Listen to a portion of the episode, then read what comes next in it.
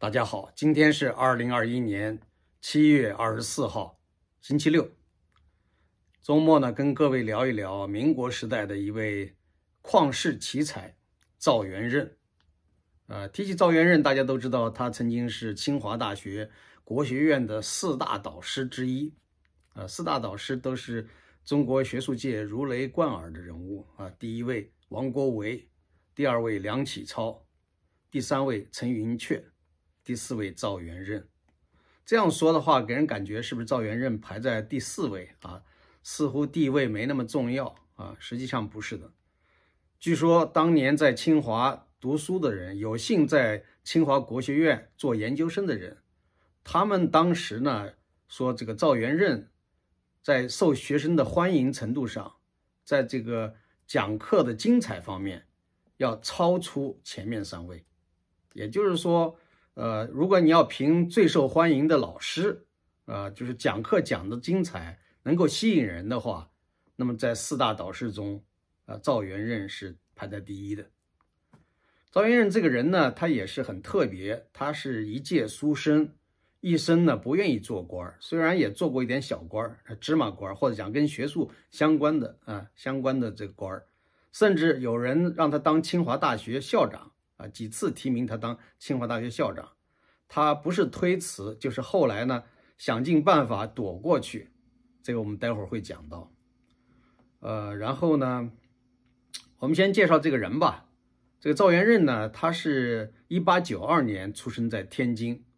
他的祖父是很有学问的人，那他的父亲呢也曾经中举啊。大家都知道，在过去啊，这个古时候，呃，科举制。你要先先中秀才，然后再中举人，那都是非常有学问的。要家里边如果有举人的话，就说明是一个世家，是饱读诗书之人啊。所以呢，呃，家学渊源一般都是要指家里边祖上有过这样的一些，呃，得到过功名的人。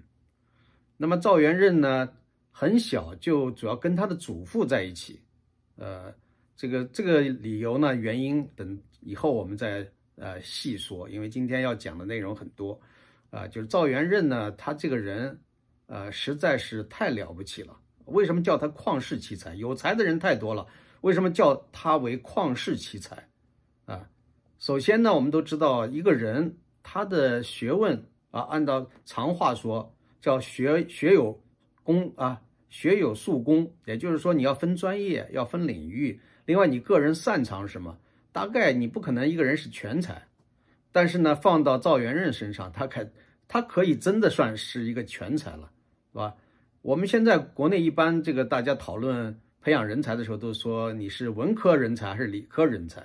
啊？文科人才和理科人才呢，说是有很大的不同。说文科的不大可能去搞理科，理科的也不大可能搞文科，就是从你的思维方式，从你的禀赋上就决定了你是什么样的人才。所以呢，为什么高中分文科、理科班分得很清楚？有的人说，其实，在上小学的时候或者上初中的时候，啊，文科、理科的这个趋势就能看得出来了。就一个人他是文科思维还是理科思维。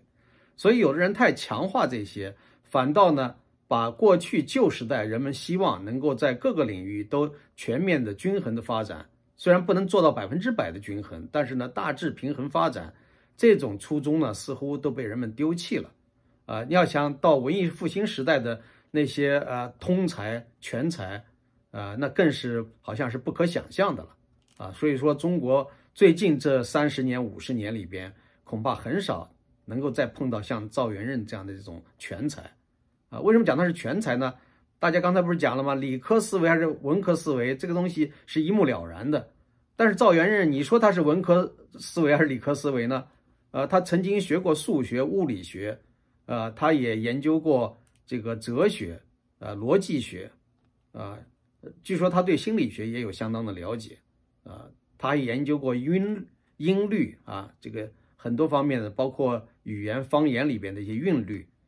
呃，那么还有呢，就是说他文科方面，那你说他研究语言的算是文科了吧，对吧？啊，就是他掌握多种语言。啊，英法德日西班牙语，然后呢，方言他掌握三十三种之多，而且他不是说只是会那么几句，而是能够用那个方言去跟你讨论问题，啊，然后就是据说罗素啊，英国著名的这个数理哲学家、数理逻辑学家罗素到中国演讲，那么这一路到各个地方去演讲，都是赵元任担任翻译。他在他的精彩之处，除了能够把人家的学问了解的清楚，翻译的非常到位以外，他还能够用各个地方的方言去翻译给当地的啊 这些听众去听，所以非常了得，是吧？那么刚才讲到他出生是出生在天津，啊，所以呢，他小的时候他接触的是北方语言，而且很有意思，他那个时候他祖父做官，主要是在直隶做官，啊，直隶这个省现在已经不存在了，啊，当时呢。在直隶做官呢，所以呢经常换地方，他就跟着他祖父啊。你看看，四岁的时候在磁县，五岁的时候在齐州，六岁的时候在保定，七岁的时候在冀州，八岁的时候回保定，九岁又回到冀州，一直到十岁才回到他的老家常州。但是呢，从来他没去过常州，所以呢，他对常州话是一无所知。他十岁去了以后才开始学吴语，啊，包括他的常州话，啊，还有呢常熟话，啊，常熟大家都知道对吧？然后呢还有苏州话，他把这些话都学好了，所以呢很有意思。到了他呃一九零七年的时候，一九零七年的时候他多大呢？十五岁。那十五岁他考入了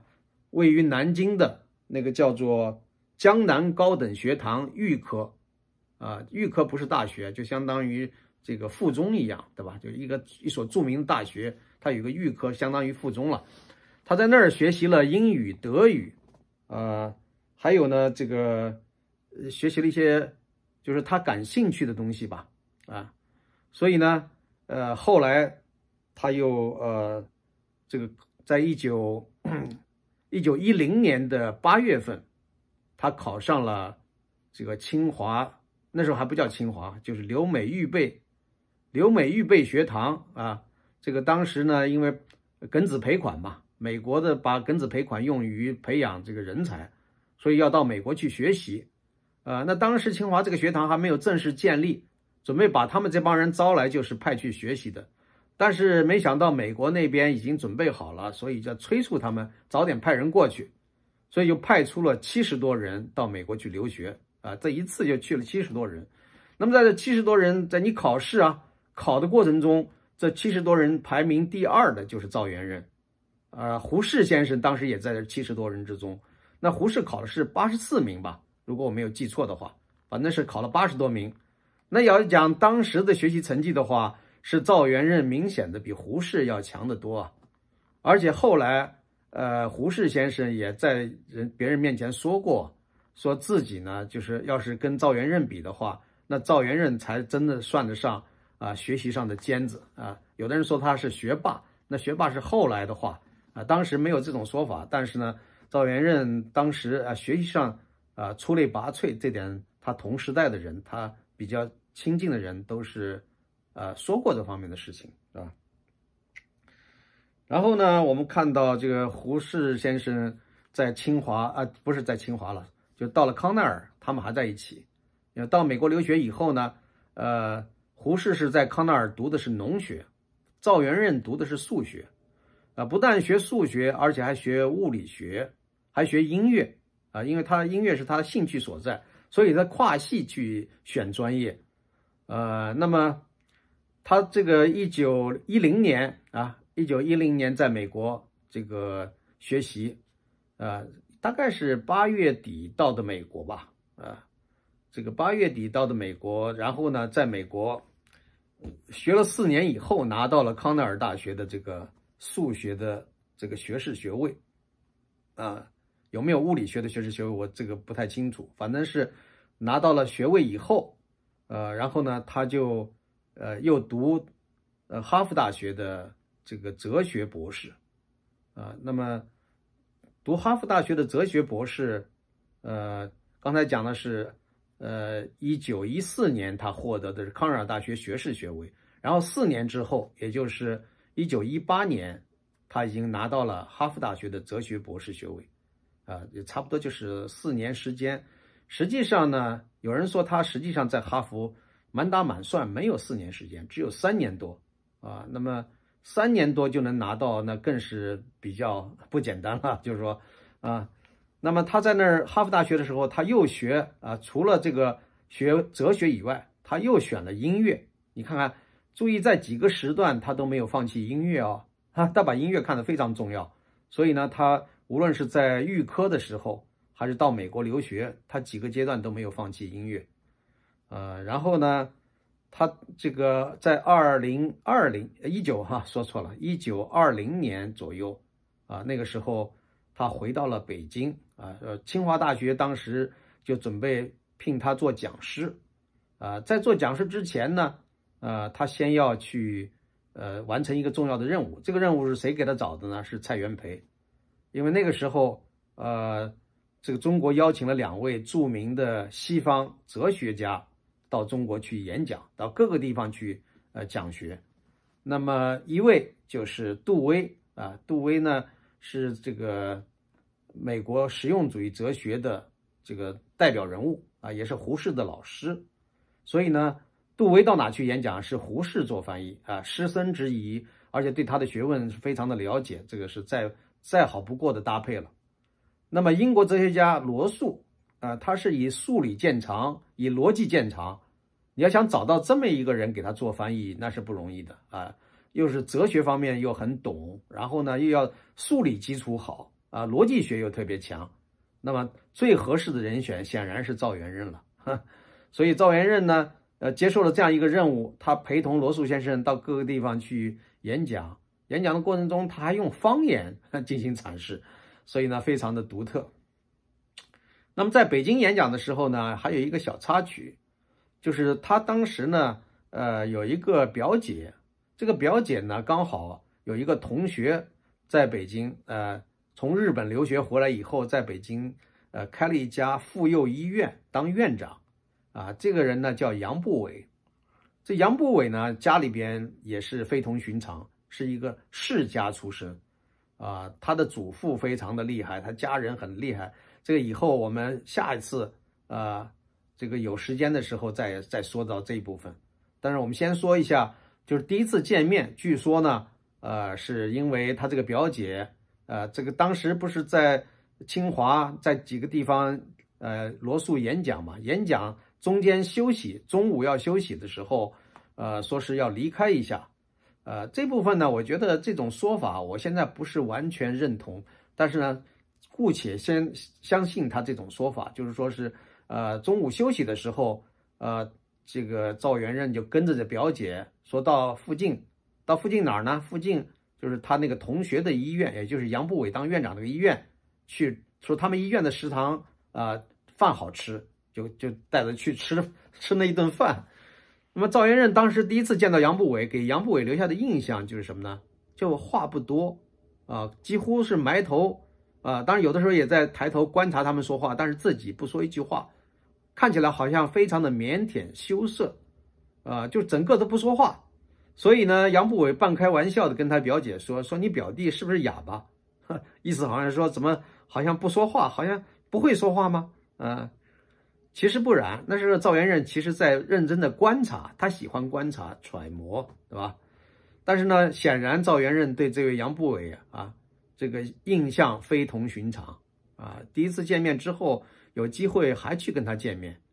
呃，那杨步伟一开始也没想到跟他有什么会有什么将来有一天会成为夫妻，这是完全没有想到的。而且呢，当时杨步伟他的那个合作开医院的那位同事。啊，也就是当医院副院长的姓李，啊，那么他当时想着要给姓李的这位介绍，啊，不管姓李的呃喜欢不喜欢这个赵元任，还是赵元任喜欢不喜欢这姓李的，他只是做一个中间人，介绍他们认识，是吧？结果呢，赵元任呃好像也没有推辞啊，就是借着呃好像认识有这么个介绍人这个身份。反而经常到这边来找他们俩，反正就是他们俩开的医院嘛，不是见这个就见那个。那那他见这个的时候，总是有机会见到另外一个，呃，所以呢，赵元任当时呢也没有挑明，或许他一开始他就喜欢的是杨步伟但是他没有挑明，所以他每次都来找，找了以后两个人几乎都能见面。但是后来呢，终于杨步伟啊才搞清楚了，原来赵元任是要跟他在一起。呃，这个是后话了啊，咱们就不细说了。反正就是说，他们认识没有太久啊。你想想，二零一零年啊，不又老说二零一九一零年见面认识，然后呢，呃，很快就结婚了。也就是说，第二年就结婚了。而且他们结婚也很奇特，据说他们结婚的时候呢，呃，说是只是没有办婚礼，只是请了好彼此的好朋友，就是请一个朋友。来见面一起吃个饭，就是当时呢，呃，杨步伟请的是他的呃一个也是医学界的一个同行，呃，姓朱叫朱桢啊，朱桢这个是个女士啊，这位医生，还有呢，赵元任请的就是胡适，他们在美国康奈尔的同学啊，他们在一块儿，呃，那么他们吃完饭以后呢，赵元任和杨步伟正式的拿出文书。要请他们两位做证婚人，在上面签字，啊，说这就算是他们就办了这个结婚的仪式了。呃，据说胡适当时是带了一本这个《红楼梦》，在上面还做了批注，作为礼物送给了赵元任。啊，那么朱桢医生有没有当场送什么礼物，不太清楚，因为据说当时事先并没有说他们今天要干什么，所以呢，可能也没有带礼物啊。他们结婚之后呢，就是。应该说是相当的幸福和谐，他们一共生了四个女儿，而且这四个女儿啊都非常的杰出，啊，我简单的提一下啊，这个大女儿叫赵如兰，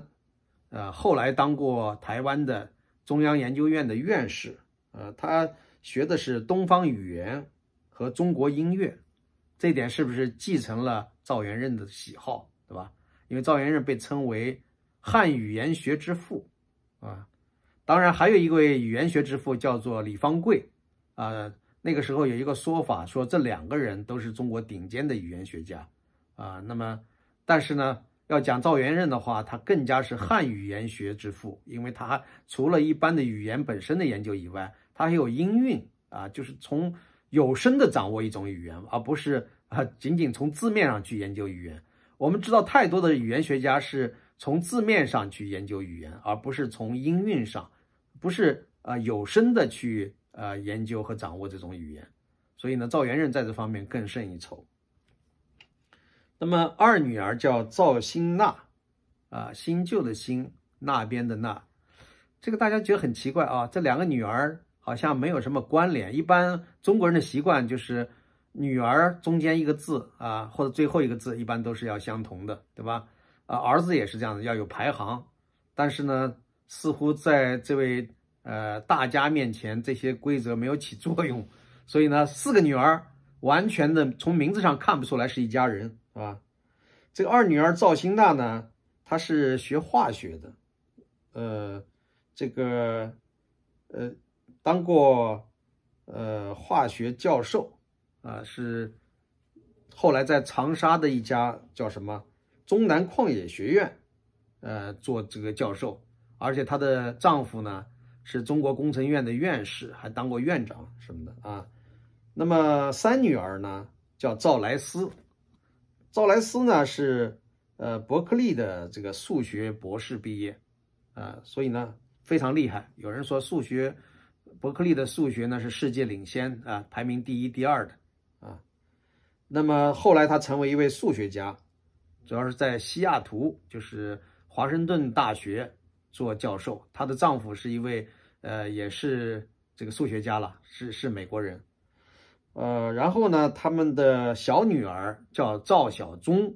啊，大小的小，中华的中，啊，这更加的跟前面的几个姐姐的名字完全都不沾边儿啊。这个赵小钟呢是物理学家，啊，后来是在 MIT，也就是麻省理工学院，啊，研究原子能，所以你看这四个女儿。啊，过去中国人的观念一般觉得女儿都没什么大的出息，都是当当花瓶、当当家庭主妇，了不起读点书就行了。但是没想到这四位可都是学者呀，都是名校出身，出类拔萃啊，都是教授啊、博士啊 这些大知识分子。呃，所以呢，就是说赵元任啊，有有人说那这一家子都牛啊，他老婆呢？他老婆也牛啊，他老婆也也是非同寻常。刚才不是说了医生嘛，当院长啊，这都当过。后来呢，在家里边花了十年时间养育女儿，培养和教育女儿。所以后来女儿这么出类拔萃，不能说没有她丈夫、没有她呃妻子或者夫人的贡献，甚至妻子和夫人的贡献啊，或者讲这位妻子或者夫人的贡献要超过赵元任本人，对吧？因为他花的时间更多嘛，啊。而且杨步伟呢，曾经还写过几本书，有一本他写的第一本书叫什么？叫《中国食谱》，啊，是英文的，而且是请赵元任写的序。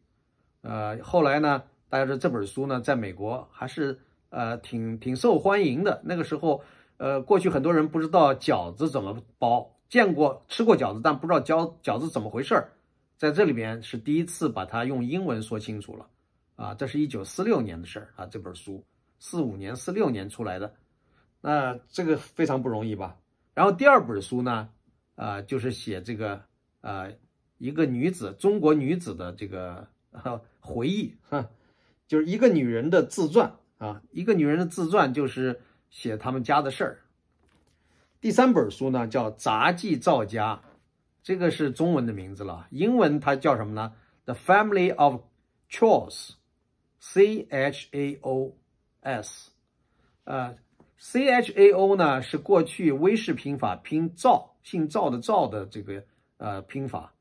啊，那么现在这这个汉语拼音用的是呃 Z 打头的，就是 Z H A O，对吧？赵，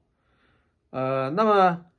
C H A O S 这个在英文里边是个单词，这个单词的意思呢叫 混乱、动乱、动荡，叫 chaos。啊，那么《The Family of Chaos》这个书名给人感觉 就是说什么呢？这个家是一个混乱的、经常争争吵吵的家啊，乱成一锅粥的家家家庭呵呵。这是一种自嘲，是一种玩笑式的、幽默式的说法。因为他们家庭的确是吵吵闹闹。因为杨步伟这个嗓门特别大，呃，而且他的长相吧，到中年以后胖乎乎的那个样子啊，有点像男子气概。啊，这点也不奇怪，因为这个杨步伟小的时候是当男孩子养的啊。据说到一直到十二岁的时候，他还没有很强烈的性别意识啊。他经常是跟男孩在一块玩，所以给人感觉他不是那么呵呵像大家闺秀啊，那么呃怎么讲呢？就是特别像女人啊，也不是啊。你要说他呃男人味儿，也不见得说他处处都是那样的啊。我们看他早期的一些照片，也是非常秀气的。啊，所以呢，后来给这样人家这样一种印象，说他厉害，啊，那厉害，有人就说了，说赵元任怕老婆啊，过去的说法叫惧内嘛，其实惧内似乎也没什么特别不好，对吧？所以赵元任在当众被人这么说到惧内的时候，他有的时候也是自嘲的，也是为自己辩护。他说：“只有爱的深才会怕的深。”那意思就是说我并不是真心的怕老婆，因为我爱她。所以显得才是我怕她，